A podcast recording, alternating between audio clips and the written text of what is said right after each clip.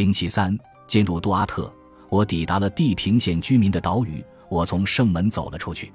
它是什么？它是灯芯草之地。它为神殿周围的诸神提供了食物。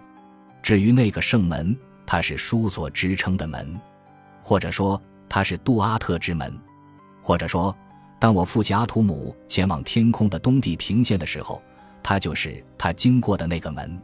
亡灵书咒语十七。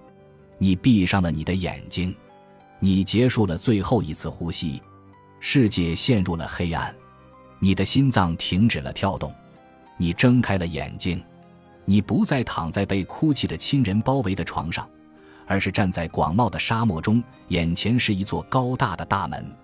现在你在杜阿特中，杜阿特一词经常被翻译成阴间或地狱，但实际上它指的是被造世界的一部分。就像你活着的时候可能造访的任何地方一样，它只是位于活人不可及的地方而已。从为你提供指导的亡灵书中，你知道这是冒险的开始。这场冒险充满了各种挑战，很可能以你自己的第二次死亡、你的消逝而告终。